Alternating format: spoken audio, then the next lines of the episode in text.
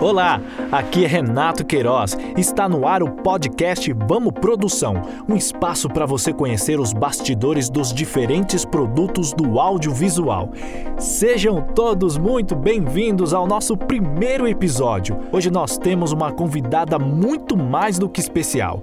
Ela é nada mais, nada menos do que a chefe de redação do Show da Vida, o fantástico Roberta Vaz que honra ter você aqui com a gente e muito obrigado pela sua presença. Ah, imagina, a honra é minha. Adoro poder compartilhar a minha experiência de vida, minha experiência profissional. Ah, acho que isso é o que vale a pena na profissão, né? Obrigado pela generosidade, Roberta. Eu quero começar perguntando como tudo começou. Quando você era criança, já falava que queria trabalhar na TV ou isso surgiu depois? Olha, quando eu era criança, eu já brincava de ser repórter, né? Aquela coisa da gente pegar, sei lá, o, alguma coisa na mão, né? A escova para fingir de microfone e tudo. Então, acho que eu sempre tive esse caminho para o jornalismo, né? Não, não, quando, enfim, eu fui crescendo e tal, não, não me vi como repórter de vídeo, né? Então, eu não segui esse caminho. Mas é, o jornalismo, sim, eu acho que sempre, sempre teve comigo, sempre tive essa vontade de ser jornalista. Eu comecei a trabalhar com 17 anos na TV Bandeirantes como estagiária. Eram outros tempos. Para você ter uma ideia, eu trabalhei com máquina de escrever em redação né? Eu não. A gente usava muito papel e, e, caneta. Eu cheguei a trabalhar com, com fita de polegada, que é um negócio gigantesco que a gente mal conseguia carregar. Isso tudo você vai ver num museu hoje, né? Ou então num sei lá, numa salinha jogada ali numa, na TV Globo deve ter fita de polegada, mas deve estar jogada em algum canto. Ah, deve ter sido muito legal acompanhar como a tecnologia foi mudando, né? Aproveitando que você falou da TV Globo, eu quero fazer uma confissão pessoalmente minha. Eu sempre penso na Globo como uma coisa meio mágica, onde tudo é possível, sabe? Como foi ser produtora de TV com tantos recursos? É, isso isso é verdade, porque eu trabalhei na Bandeirantes, trabalhei no SBT, trabalhei na Rede TV também. É... E quando eu cheguei na Globo, foi, uma, foi muito diferente. Você se depara realmente com um lugar com muita estrutura. Muita estrutura técnica, muita estrutura de pessoas, é... dinheiro, né? né? A Globo tem dinheiro. Então, é, o seu jeito de pensar vai mudando, né? Porque você pode alçar grandes voos, né? Na produção, você pode alçar grandes voos na reportagem, você pode pensar grande. É isso. A Globo faz com que você pense grande. Então, quando eu cheguei lá, eu pensava pequeno. Eu vivia dentro de uma caixinha menor. E quando eu fui me ambientando no Fantástico, eu trabalho há 18 anos no Fantástico, né? Eu cheguei no Fantástico em 2003. E eu fui vendo que eu podia né, avançar, que eu podia botar a cabeça para pensar coisas ousadas, a ser mais criativa, que o céu é o, não é o limite, entendeu? Então, isso é muito bom assim para para quem tem que pensar com conteúdo, né, para quem tem que pensar em pauta, né, para quem tem que abrir os horizontes assim para pensar jornalismo, né? Porque realmente a falta de dinheiro limita, né? Sabe, eu fico aqui pensando que muita gente que assiste ao Fantástico não tem dimensão do tempo que leva para garantir que tudo vai ficar pronto a tempo de ir pro ar. Conta pra gente como é essa correria. Precisa de muitas mãos trabalhando juntas para fazer um programa semanal do porte do Fantástico dar certo? Muitas mãos, muitas mãos trabalhando juntas. É, produção de TV, gente, é, você tem que ter experiência de vida, você precisa ter repertório, uma boa agenda e, e saber trabalhar no coletivo. Isso é, é são os quatro pilares para você fazer produção de TV. Porque enquanto você no jornal impresso, em outro tipo de jornalismo, em site, você trabalha sozinho, né?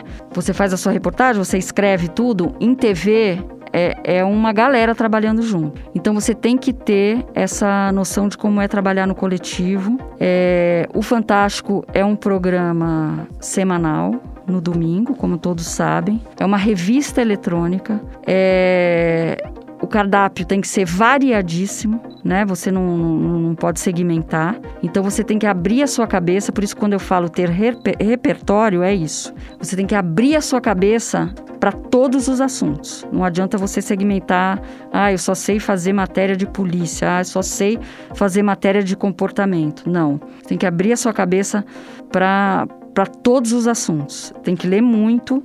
E o, o processo do Fantástico ele é muito complicado porque os factuais, né, os programas factuais, os jornais factuais, eles dão a notícia e pronto. Uma coisa muito objetiva. A gente costuma falar que o verbo do fantástico, né, é, é o verbo avançar. Porque para você jogar lá no domingo, depois que todo mundo já deu, não só na Globo, em todas as outras, em, em os outros veículos, né, de TV, impresso, sites, enfim, você tem que trazer uma coisa nova no domingo. Então, esse é o grande desafio do Fantástico. Você contar histórias com novidade no domingo. E, e por exemplo, é, deixa eu é, citar para você algum, alguns exemplos práticos de como é nosso dia a dia. O acidente da Gol. Não sei se vocês lembram o acidente da Gol que caiu lá, né, no Mato, no Mato Grosso, se não me engano. É, no centro-oeste caiu, não sei dizer exatamente onde foi. Aí você tem uma cobertura maciça de todo mundo desse acidente né? Gigantesca. Onde caiu, todo mundo quer ir no local, é, os, quem morreu, os parentes, as histórias de vida. Tudo isso interessa muito para o Fantástico. Mas como o Fantástico vai se diferenciar dos outros? Então, como é que a gente fez? Aí que eu acho que, vou, que entra a tal estrutura da TV Globo, né? Então, por que, que aconteceu aquele acidente? Por causa de um tal buraco negro que apagou ali os contatos entre os, avi os aviões, os, os, os, controladores de voo e os aviões acabaram batendo, né? Então, o que, que o Fantástico pode fazer para ser grandioso nessa notícia? O que, que a gente fez?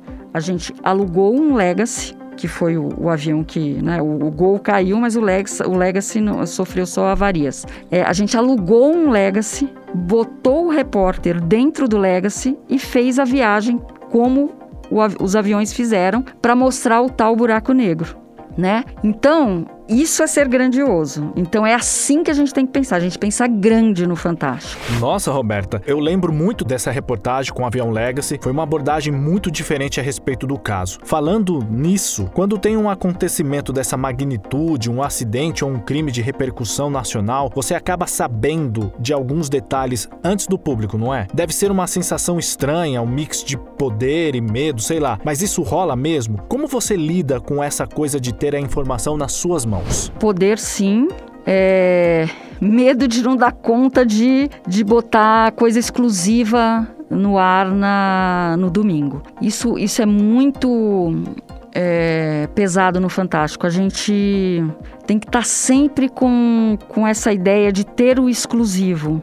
Isso é cansativo, né? Você ir em busca do exclusivo sempre, porque é uma guerra, é concorrência. Você tem que ficar, né? São outros veículos querendo a mesma coisa que você, até internamente pessoas querendo a mesma coisa que você, né? O G1 também quer dar um furo, o Jornal Nacional também quer dar um furo. Então a gente às vezes corre na mesma raia ali dentro mesmo da Globo, entendeu? Então a coisa do, do de, de, de, de você ter o poder da informação, sim, é muito bom. É, e eu, pessoalmente, eu, Roberta, eu gosto quando acontecem essas grandes coberturas, esses grandes fatos. É, infelizmente, as grandes coberturas estão sempre relacionadas a tragédias, né? Ou é um crime, um acidente, ou um tsunami, né? Enfim, infelizmente, está é, tá sempre associado a tragédias. Mas é nessa hora que o jornalista gosta de trabalhar para valer quando tem essa, essa correria, quando explode um caso desses e a gente fica com aquela adrenalina e por mais que você não durma, você quer trabalhar, você quer fazer, você quer fazer o melhor, enfim. Eu acho que isso é que me, me, me emociona. E fazer o Fantástico me emociona, né? Porque eu não me canso nunca de fazer o Fantástico. Porque cada dia é um assunto diferente, cada dia é um, uma uma matéria diferente, um jeito de lidar, um formato diferente que a gente tem que pensar. A gente tem que se desafiar o tempo todo. Então, assim, é cansativo fisicamente, mentalmente, mas é apaixonante. Como jornalista, não tem programa melhor para fazer. Que bonito isso, Roberta, ver esse amor que você tem pelo que você faz é muito inspirador, inspirador pra gente. Infelizmente o nosso tempo está se esgotando, mas a gente não poderia deixar de fora dessa conversa a Covid-19 e os impactos que ela teve em todos os aspectos das nossas vidas. Mudou muita coisa no seu trabalho nesses últimos dois anos? Conta pra gente. Muita, muita coisa, porque veio o home office, com ele veio um jeito maluco de trabalhar sem rotina, reuniões é, virtuais, que a gente não vê a cara das pessoas, que um fala em cima do outro, as reuniões demoram muito mais, são pouco objetivas. É, o jeito de fazer TV mudou, porque a gente precisou entrevistar todo mundo virtualmente. Coisa nova na nossa vida e que veio para ficar, porque por mais que a gente esteja voltando para a rua, fazendo reportagem e tal, presencial agora, Vai ter muitas vezes que a gente vai continuar fazendo com via Skype, via Zoom, enfim, porque é um jeito mais prático, né, de fazer. Tem entrevistas que nem que não não carece de você destacar uma equipe, atravessar a cidade inteira para fazer. Roberta, que conversa boa. É uma pena que o nosso tempo esteja acabando. Eu quero te agradecer mais uma vez pela presença e por compartilhar tanta coisa boa. Obrigada a vocês, viu? Até a próxima. Este podcast foi um projeto desenvolvido por Bruna Vícios, Carla Garcia, Fabi Helena, Jonatas Oliveira e Manu Stein, do curso de produção rádio e TV do Senac Lapa Cipião, com a gerência de Wilson Crete Júnior, a coordenação de Daphne Zanoni, apoio de Mariana Félix e comunicação de Juliana Menezes, com a orientação dos professores Kleber Rocher, Edwin Pérez e Tiago Lirola. Então é isso, galera. Obrigado a todos aqueles que acompanharam e agradeço também a nossa sonoplasta e editora de som Gabriela Ribeiro Silva. O Vamos Produção vai ficando por aqui. Espero vocês no próximo episódio. Até mais!